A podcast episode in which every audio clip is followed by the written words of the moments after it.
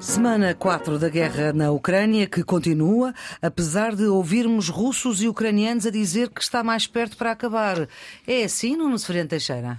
Nós esperamos que sim, pelo menos as negociações que estão a decorrer entraram numa fase mais substantiva em que se estão a discutir coisas que já têm de facto a ver com a possibilidade de um acordo. Mas penso que temos que esperar para ter uma confirmação. Carlos Coelho. É assim? O nosso desejo é esse. Claro. Uh, não sei como. O Ministro da Defesa, João Gomes Cravinho, disse que os ministros da Defesa na NATO afirmaram que não tolerarão que Putin tenha uma vitória estratégica. Olha, eu não sei se a guerra pode acabar com uma derrota estratégica de Putin, tenho muitas dúvidas. Fica essa pergunta viva. Bom dia a todos. Nós aqui no Geometria Variável continuamos em modo guerra. A Geometria Variável na Antena 1, agora também na RDP Internacional e sempre em podcast. Nuno Severiano Teixeira, professor universitário, antigo ministro, por razões profissionais não pode estar em estúdio. Carlos Coelho, presidente da plataforma multipartidária Nossa Europa, 20 anos como eurodeputado, são os residentes fixos do Geometria, edição 70 75, a produção de Ana Fernandes e a gravação de Guilherme Marques.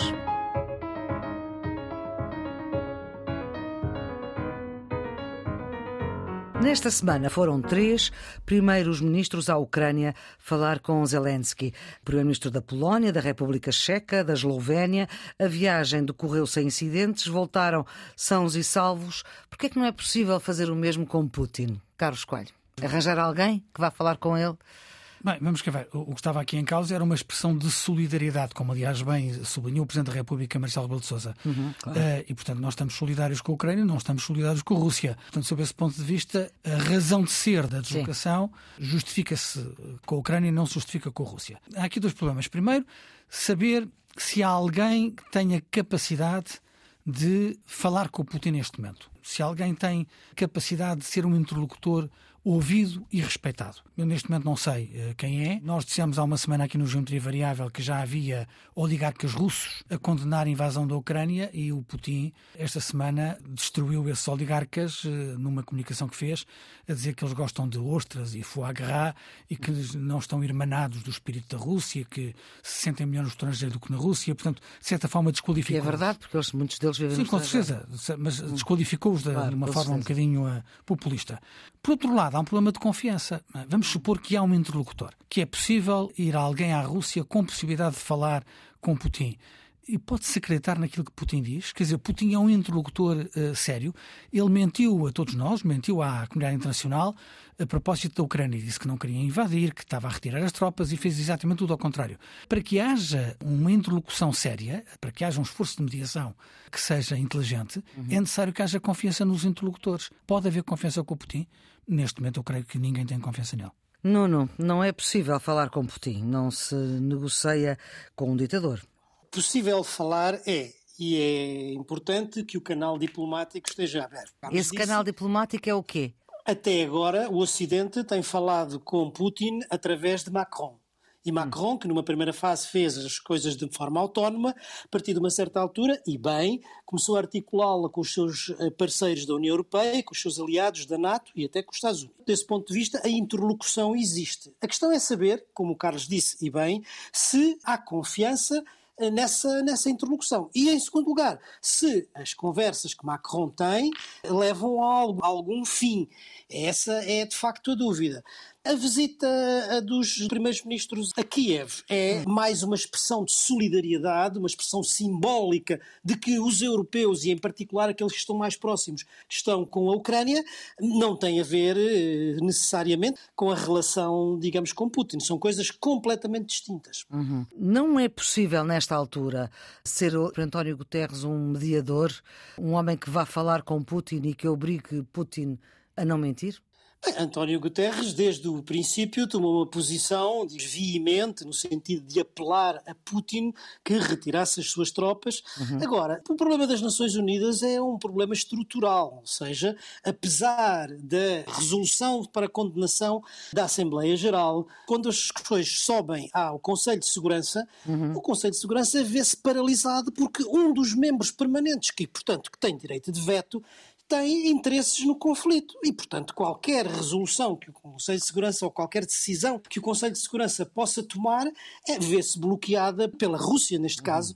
Portanto, o papel das Nações Unidas é um papel que é, neste ponto de vista, muito diminuído, vamos dizer assim. Essa é que é a questão de fundo. Esta semana nós vimos o presidente Biden chamar criminoso de guerra a Putin. E Geoffrey Robertson, que é um australiano que também tem a nacionalidade inglesa, é um autor, é um académico, um advogado, um defensor de direitos humanos, que foi o presidente do Tribunal da ONU eh, para os Crimes de Guerra na Serra Leoa, eh, que publicou, aliás, um livro, o ano passado, muito giro, eh, chamado Pessoas Más e Como Livrar-nos Delas, que é um, um livro sobre direitos humanos, Bad People and How to Be Rid of Them, declarou esta, esta semana, em Melbourne, na, na Austrália, que Vladimir Putin é culpado de crimes de guerras e que o Tribunal da Haia devia recolher evidências uhum. uh, e provas e desenvolver uma ação contra ele.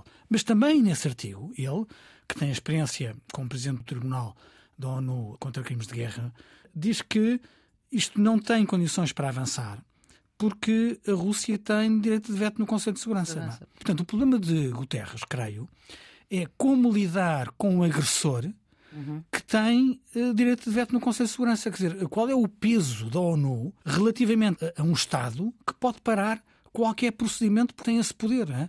Portanto, eu acho que se houver uma janela de oportunidade que permita uh, à ONU funcionar como um mediador, que haja condições de interlocução sérias, eu tenho a certeza que António Guterres não se, não se põe de fora. Mas neste momento ele tem um espaço muito limitado. Ele não está a falar com dois Estados que estão a bater-se num canto qualquer do mundo. Uhum. Ele está a falar com um Estado agressor que é um dos poucos que tem direito de veto no Conselho de Segurança da ONU. Isso muda completamente a relação. Uhum.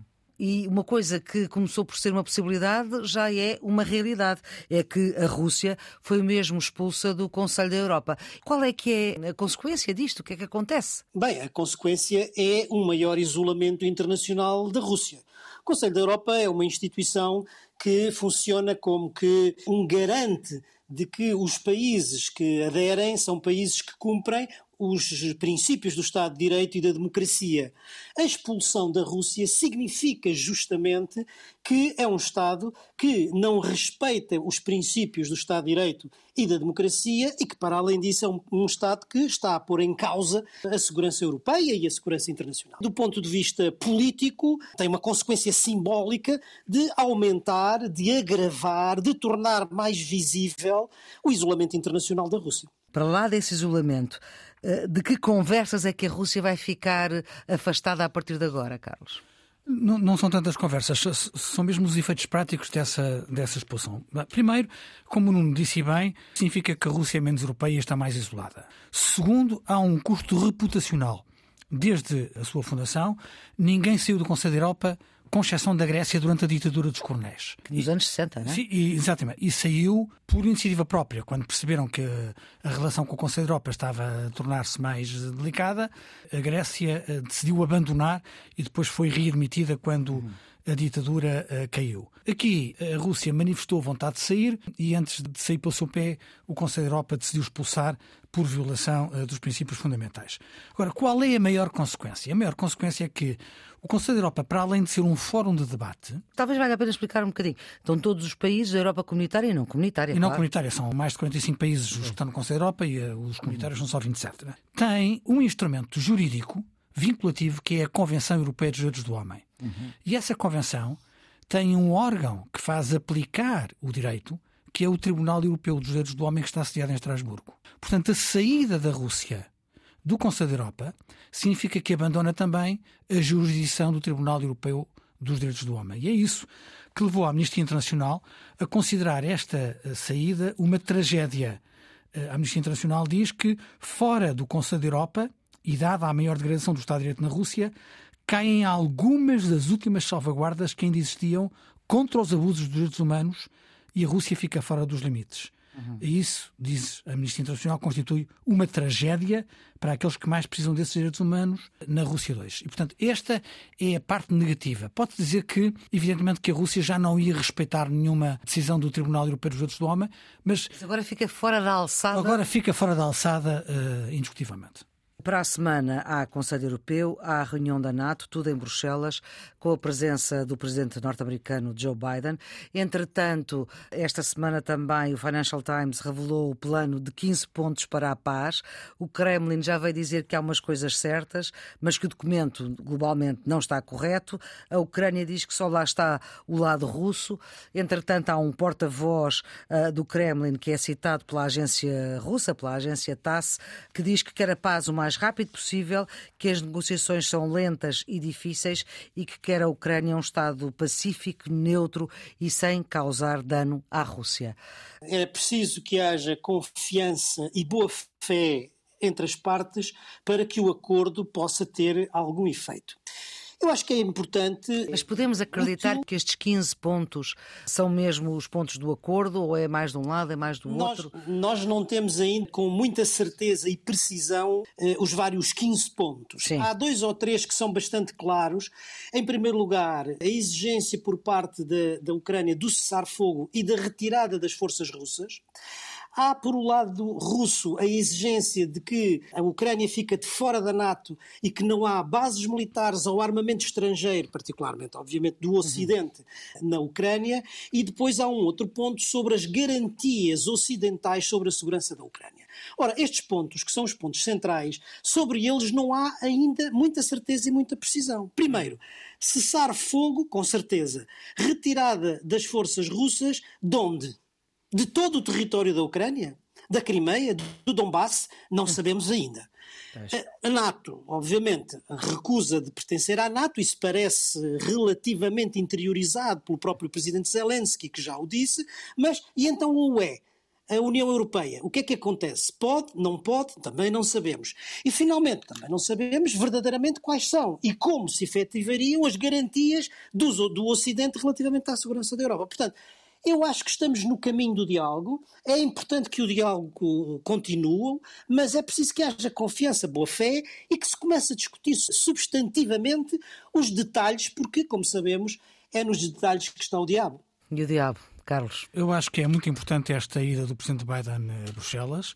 É, será a primeira vez que ele participa presencialmente enquanto Presidente dos Estados Unidos numa reunião do Conselho. Ele já tinha participado numa por videoconferência, não era? Tinha participado de videoconferência enquanto Presidente e tinha participado eh, presencialmente enquanto Vice-Presidente de, de, Obama. Mas isso noutros tempos. Noutros e noutra, tempos. E noutra geopolítica. E também a sua participação no Conselho da NATO. Portanto, eu acho que a próxima semana... É decisiva. Uh, pode dar decisões, portanto, pode haver alguns avanços, mas sobretudo estreita e dá sinais de aproximação da relação transatlântica. Isto é, a Europa e os Estados Unidos juntos, eles têm articulado bem a resposta a esta crise, sobretudo na, na parte das sanções, que estão a ser relativamente eficazes, e agora eh, este encontro parece-me parece importante. Agora, a questão de fundo, relativamente ao plano de paz, são estas perguntas que o Nuno colocou uhum. e que eu uh, referi há bocadinho quando citei João Gomes Cravinho Sim. na reunião da NATO. O que é que os ministros da Defesa da NATO querem dizer quando afirmam que não aceitam que a Rússia tem uma vitória estratégica com esta agressão. Significa que eles não podem sair disto a ganhar. A NATO não é interlocutora neste diálogo. Hein? Este diálogo, antes de mais, tem dois interlocutores: tem a Rússia e tem a Ucrânia. Tem a Rússia como potência agressora e a Ucrânia como potência agredida. O presidente Zelensky já afirmou publicamente que aceita que não pode entrar na NATO. Portanto, na prática está a dizer que, sob esse ponto de vista, capitula face à exigência russa. Mas vai haver mais resignações.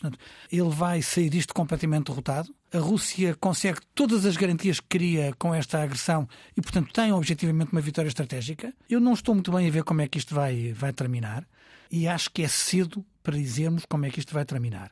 Todos gostaríamos que a guerra terminasse amanhã. Mas a única Hoje, forma. Já. Já. Mas a única forma de isso acontecer já, com a Ucrânia a capitular completamente e a ceder a todas as exigências russas. Olha, é isso que nós queremos? É que fique um Estado uh, fantoche debaixo uh, da, da pata russa, sem nenhuma autonomia e com um simulacro de soberania? São essas as questões, de facto, que estão em cima da mesa. Bem, eu creio que há fatores que têm que ser considerados. Esta guerra não se trava apenas no plano militar. Esta guerra trava-se no plano económico e no plano político internacional e até no plano da comunicação global. E desse ponto de vista, o curto prazo, obviamente, é o do aspecto militar, mas há outras dimensões em que a Rússia pode não ter uma vitória, não é só estratégica, é não ter uma vitória tout court, ou seja, do ponto de vista da eh, destruição da sua economia, do ponto de vista do isolamento internacional a que pode ficar votada e da sua imagem reputacional no mundo.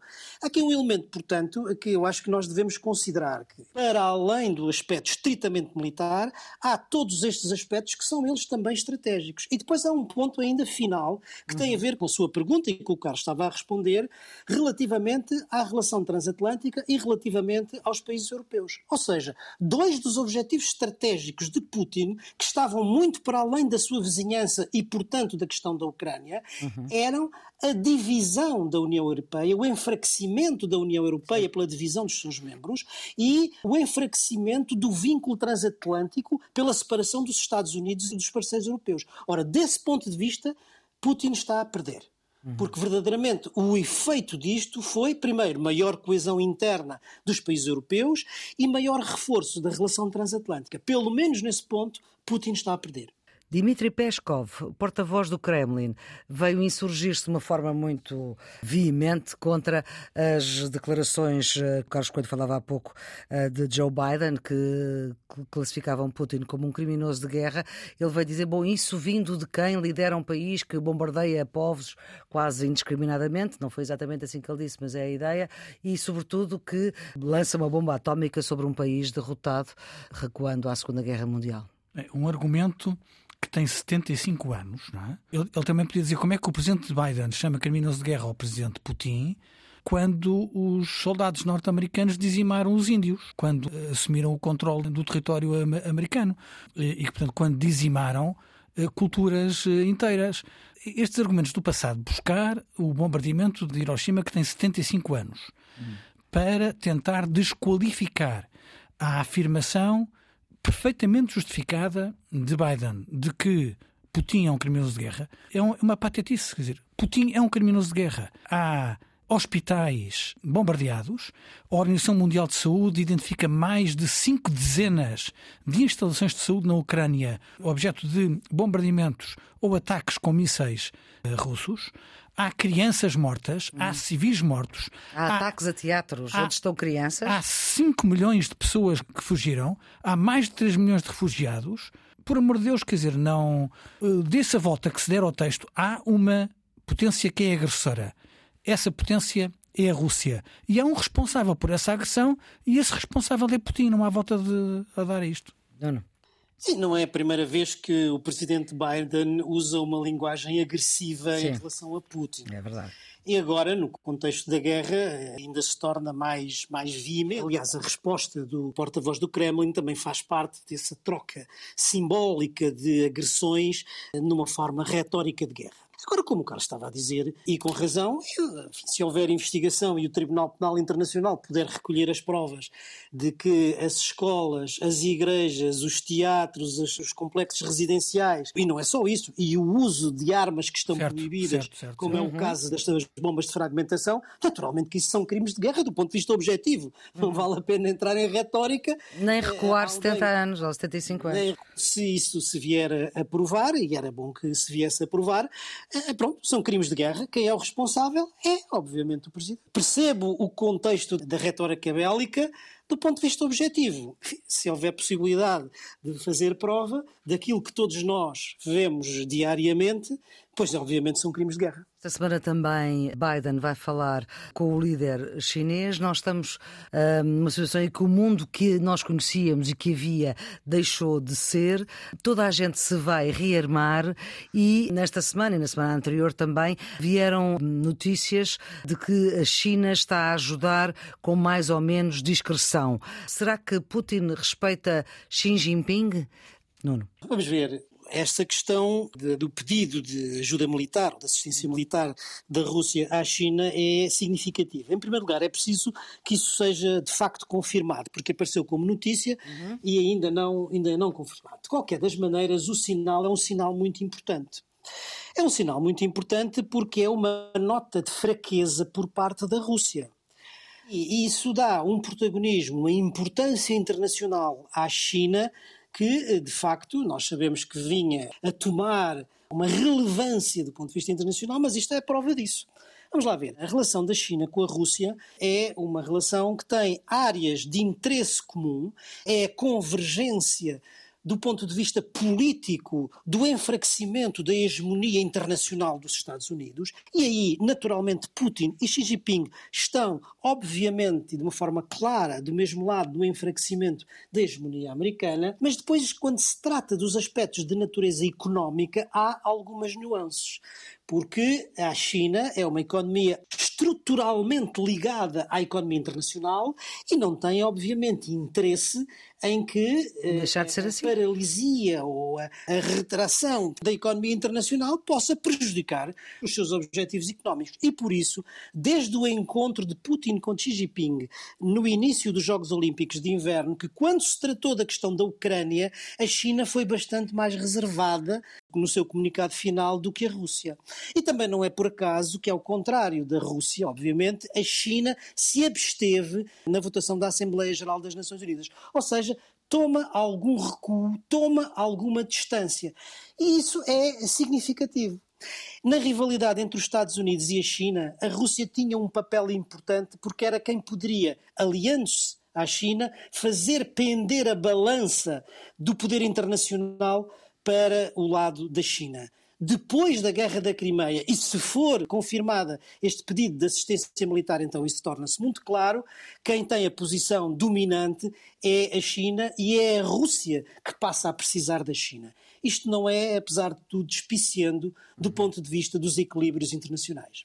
Carlos. Eu também não sei se é verdade ou não que a Rússia pediu ajuda militar à China. Há quem considere que foi uma falsa informação posta a circular por Washington. Quer Moscovo, quer Pequim foram muito rápidos a desmentir a notícia.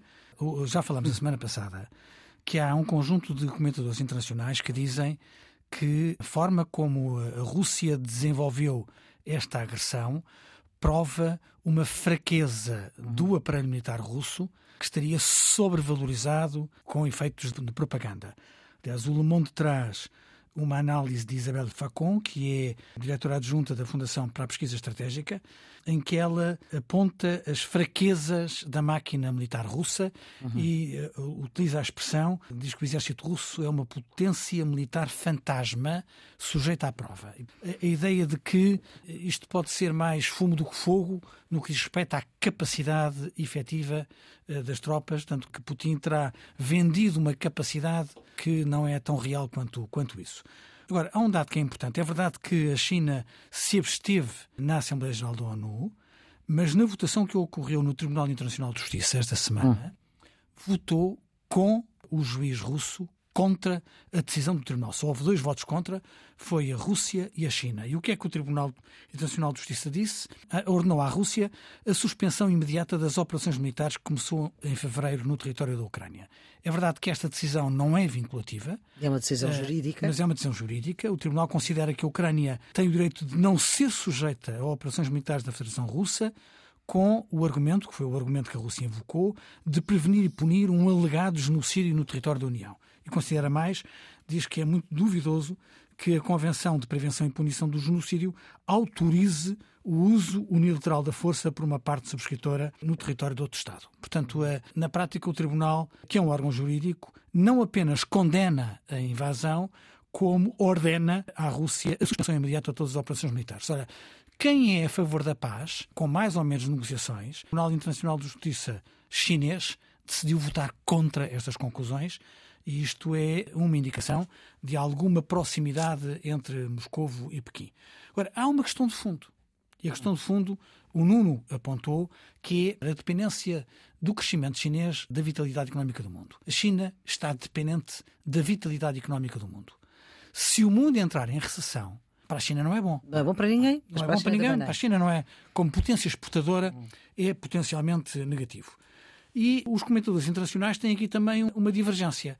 A China quer prolongar este conflito ou quer acabar com este conflito? Sob o ponto de vista económico, é evidente que a China tem interesse em que a guerra acabe o mais cedo possível para que não hajam mais consequências económicas. Mas, sob o ponto de vista dos interesses estratégicos chineses, pode não ser bem assim. Isto é, a China estará interessada em aproveitar a boleia da Ucrânia para invadir Taiwan, para tomar Taiwan pela força?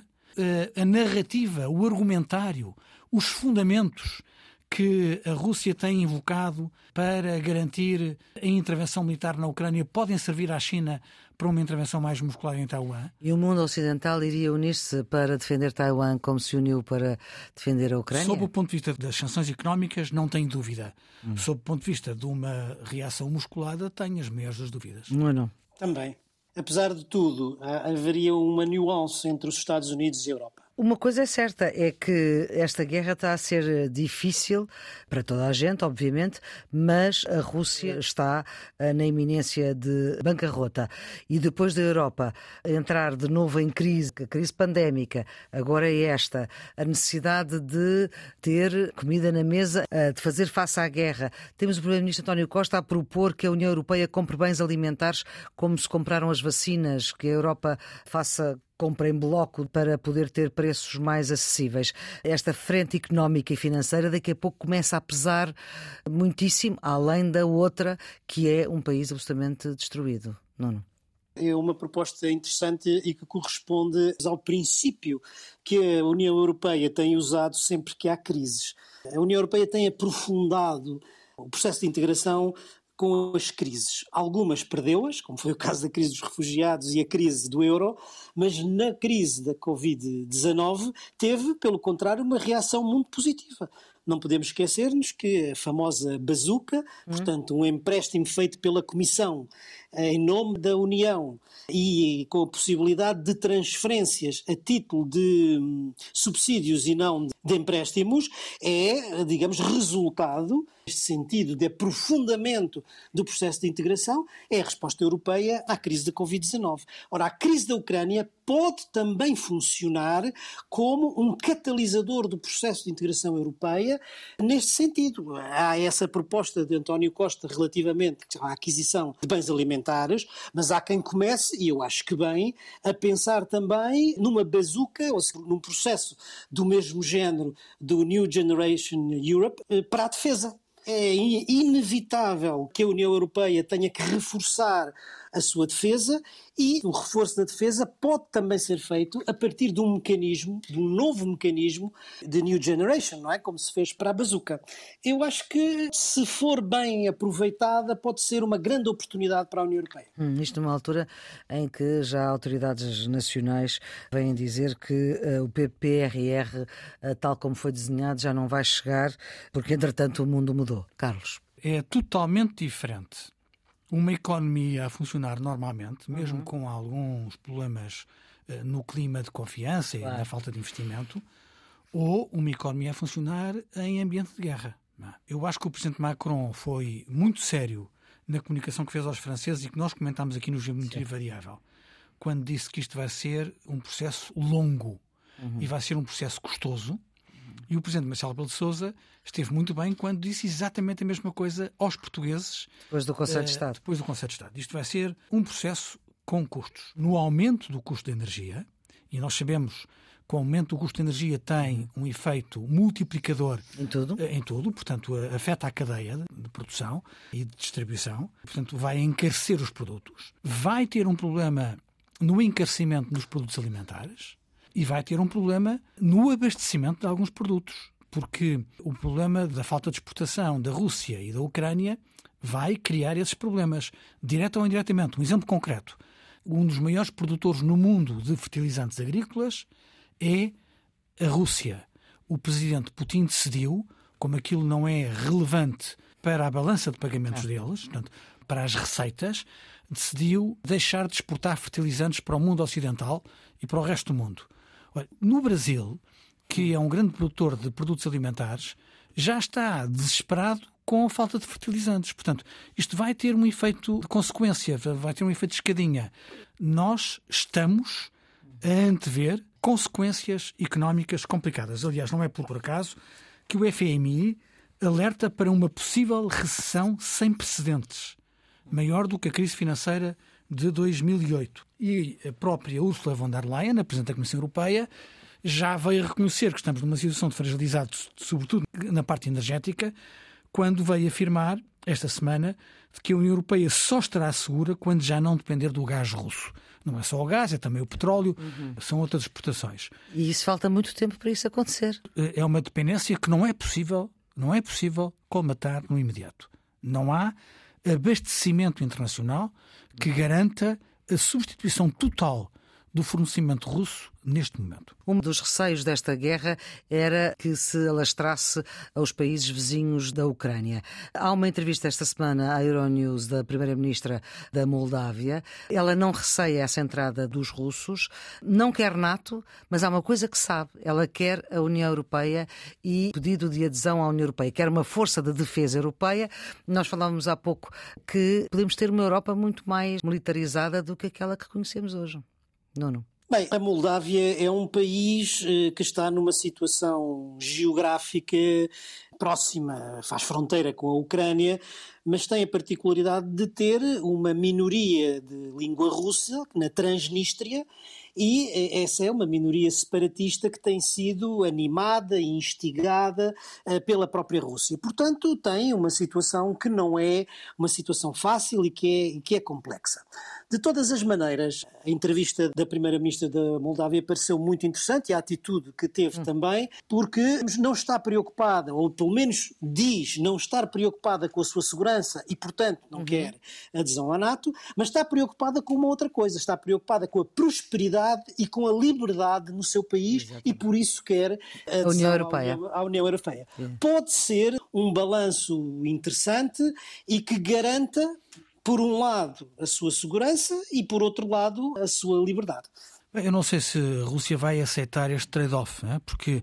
Não sabemos. Países que dizem que não querem entrar na NATO mas querem entrar na União Europeia, querem uma União Europeia com capacidade de defesa, é na prática dizer que não vai para um lado, vai pelo outro, não é? E eu acho que as resistências que a Rússia tem relativamente uh, à aproximação ao Ocidente são tão válidas para a entrada na NATO como para a entrada numa União Europeia com capacidade militar. Oh, Carlos, por isso, por isso é que há bocadinho estava a dizer que em relação à Ucrânia, e essa poderia ser uma eventual solução para a Ucrânia, ficar fora da NATO, mas ter a possibilidade de entrar na União Europeia, é por causa disso que eu dizia há pouco que os termos do acordo mas, estão pois, ainda na nebulosa. Completamente Nós não sabemos Sim, verdadeiramente o que, quais são os detalhes do acordo e o que é que isso significa de um ponto de vista concreto. Nuno, há uma coisa que a guerra também nos está a afastar. A Rússia é, obviamente, neste momento, um país agressor, mas tem uma história que faz parte da história da Europa, quer seja na música, quer seja na literatura, quer seja no teatro, quer seja no bailado, e esta erradicação da cultura russa da Europa. Bem, é, é uma questão, é uma questão complexa. Por princípio, eu penso que a cultura de cancelamento é uma forma nova de censura e, portanto, de atentado à liberdade. O Estado de Direito é aquele que garante os direitos das minorias perante a maioria, mas o contrário também deve ser verdade. Ora bem, sempre que há um atentado à liberdade, eu penso que, por princípio, isso não é, não é bom. Agora, não estamos em tempo de paz, não estamos em tempo de normalidade, estamos em tempo de guerra e, desse ponto de vista, há estados de exceção e exigem medidas de exceção. Aqui há que ser, do meu ponto de vista, muito, muito claro. Uma coisa é a cultura russa, outra coisa é o Estado russo. E aqui é preciso dizer que, por exemplo, da seleção nacional de futebol da Rússia, se se trata da companhia de bailado, de ópera do Estado russo, se isso aí pode caber dentro do isolamento internacional a que a Rússia está sujeita por parte da grande maioria dos países, ou pelo menos do Ocidente. Outra coisa radicalmente diferente é cancelar a leitura do Dostoevsky, a música do Prokofiev. Do Tchaikovsky ou o Lago dos Cisnes do Tchaikovsky. São duas coisas completamente diferentes. Portanto, se se trata de companhias, de instituições do próprio Estado russo, sim. Se se trata da cultura em geral, dos autores, dos compositores, dos cineastas, isso não. Bill Brother, que é um investidor norte-americano que fez fortuna na Rússia e que é considerado um dos principais inimigos de Putin, ao defender as sanções económicas, disse que temos de os combater nos bancos se não podemos combatê-los com tanques. E eu acho que ele tem razão. As sanções económicas estão aí a ser eficazes. É nos bancos, é na, a confiscar os iates, uhum. as propriedades físicas, a limitar os movimentos financeiros, o acesso às offshores, etc. Portanto, acho isso muito bem, tudo que são medidas de sanções económicas. Declarar guerra à poesia russa, à literatura russa, à cultura russa, é um absurdo. Não faz nenhum sentido e isso não vai ajudar em nada a dissuadir a Rússia no seu efeito de guerra. As sanções devem ser desenhadas para ajudar a parar o conflito. Não estou a ver como é que sanções contra a cultura russa possam ajudar a parar o conflito.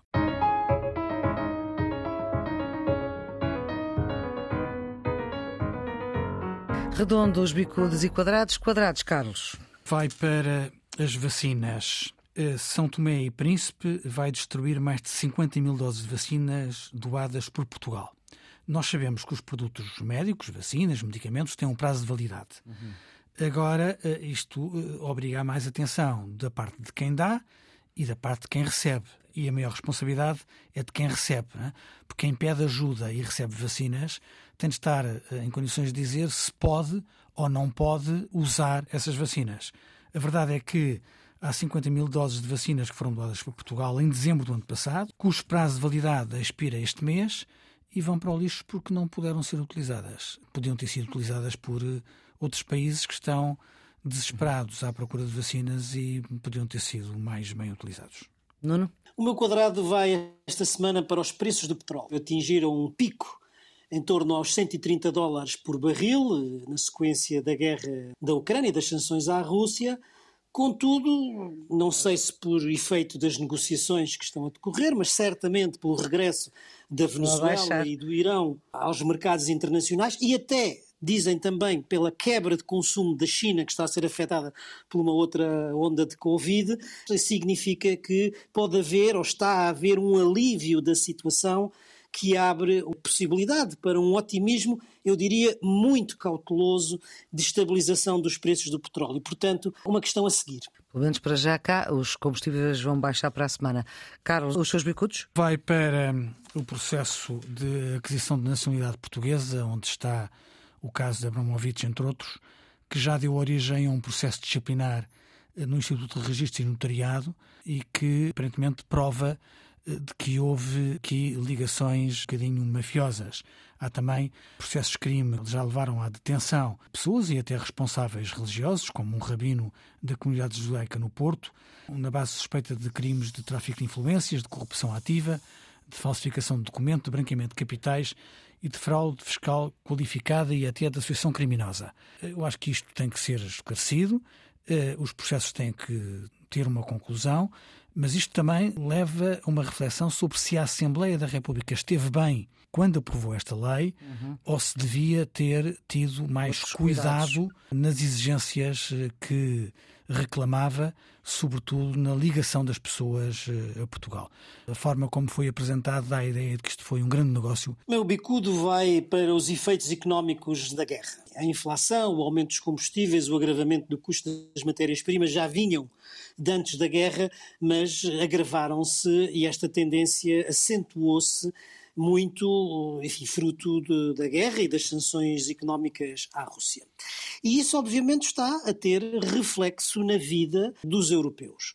Não só o aumento do custo de vida em geral, mas agora na possibilidade de escassez de alimentos que começa a falar-se. Produtos como o trigo, o milho, o óleo de girassol, que são produtos essenciais, fazem, obviamente, atingir preços recorde, e isso é, sem dúvida, preocupante. Vários empresários em Portugal já chamaram a atenção para este problema. O governo português já disse que não há no horizonte essa dificuldade, portanto, tranquilizou a população portuguesa, mas sem dúvida nenhuma que é uma questão à qual temos que ter muito, muita atenção, eh, porque é uma preocupação. E agora, redondos, Carlos. A decisão do Parlamento Europeu de constituir uma comissão de inquérito sobre a utilização do software Pegasus. Há suspeitas há muito tempo sobre a possível utilização deste software para espiar cidadãos na Europa. As informações de organizações como o Consórcio Internacional de Jornalistas Internacionais ou da Amnistia Internacional são preocupantes e dirigem-se mesmo a governantes e a governos europeus como o húngaro e o polaco. Para a semana saberemos quem integra esta comissão e esperamos que comece de imediato a trabalhar. Nuno? O meu redondo vai esta semana para a sociedade civil russa, que apesar da repressão e do risco de 15 anos de prisão, continua a manifestar-se contra a guerra de Putin. E não são só as manifestações, agora proibidas pela lei marcial, não são só os atos de indivíduos, como a da jornalista que mostrou um uhum. cartaz em, contra a guerra em pleno telejornal, agora foram nada mais, nada menos de que 4 mil intelectuais, professores, investigadores, estudantes da mais antiga e mais prestigiada eh, universidade russa, a Universidade de Moscou Lomonosov, que assinaram uma carta contra a guerra de Putin. Isto é a prova de que há diferenças entre Putin e a sociedade civil, é a prova de que há divisão interna no regime, às vezes demora tempo, mas muitas vezes as ditaduras caem por dentro. Aquilo que eu achei mais inacreditável foi a detenção de uma senhora que se manifestou com um cartaz em branco. É impressionante ao ponto que vai a loucura da repressão russa quando até um cartaz em branco leva à detenção de uma pessoa. E vamos para as pistas de fim de semana? A minha pista é um livro, chama-se Manipulados, de duas jornalistas do New York Times, Shira Frankel e Cecilia Kang. É um livro do ano passado, eh, que acaba de ser traduzido em português é a verdade sobre a guerra do Facebook pelo poder absoluto. Foi considerado best-seller pelo New York Times e é uma versão arrepiante da manipulação uh, que o Facebook faz uh, uhum. sobre a informação e sobre as redes. Não, não. A minha pista vai esta semana para a música e, em particular, para a ópera. Para quem gosta e está por Lisboa, vai à cena no grande auditório da Gulbenkian, hoje dia 18 e domingo, dia 20 Così fan tutte de Mozart. É uma das óperas mais famosas de Mozart, com o libreto de Lorenzo de Ponte, uma sátira de costumes às relações masculino-feminino, que no princípio ela foi inaugurada em 1789, não foi muito bem recebida, mas que se tornou uma ópera muito popular, muito apreciada durante o século XX. São dois atos e certamente três horas de deleite musical para quem gosta. E fechamos o programa com uma homenagem a Jorge Silva Mel. Recorrendo ao arquivo da Rádio Pública, retirei do programa Quinta Essência, programa do jornalista João Almeida, da Antena 2, onde entrevista várias personalidades, um pedaço de Jorge Silva Mel, que foi muito mais do que um encenador, ator não, porque ele não gostava de ser ator, eh, mas ele conta nesta entrevista, ele que foi um intelectual que criou um público para o teatro, ensinou dezenas, centenas de atores na cornucópia com Luís Miguel Sintra e depois nos Artistas Unidos. Jorge Silva Mel revela nesta entrevista de 2007 que não gostava nada do mundo em que vivia e por isso é que fazia política. E eu não entendo como política o tentar convencer as pessoas, mas sim o tentar discutir. Uh, e por isso o que eu quero é discutir com os espectadores, discutir com os atores pontos de vista diferentes e alternativos a esta sociedade. Mas eu não gosto da sociedade foi... em que vivemos, uh, não gosto nada da sociedade em que vivemos, portanto quero propor que toda a obra de arte tem em si não um gosta, convite a Fala-se à portuguesa ou fala... Ou... A portuguesa, espanhola, francesa, onde é que continua? Russa, chinesa, japonesa. Não do mundo? Não, não gosto da maneira como estamos a viver e, e, gostava que vivêssemos todos de uma outra maneira. Por isso, cada obra de arte é sempre uma proposta de vivermos de outra maneira, de amarmos de outra maneira. Estamos a falar de política. Sim, de nos deitarmos de outra maneira, Portanto, de amarmos de outra maneira. Socialista. De extrema que... esquerda, eh, digamos anarquista.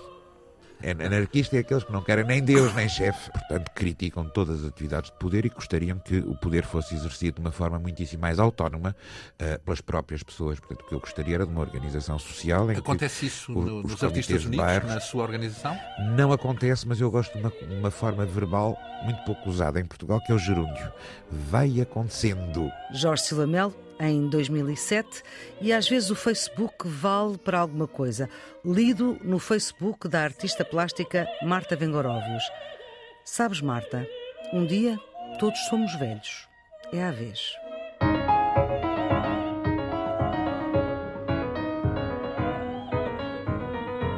Ponto final assim nesta edição 75 do Geometria Variável. Nuno Severiano Teixeira e Carlos Coelho, os residentes fixos do Geometria, voltam para a semana. A edição de Maria Flor Poderoso, a produção de Ana Fernandes e a gravação de Guilherme Marques.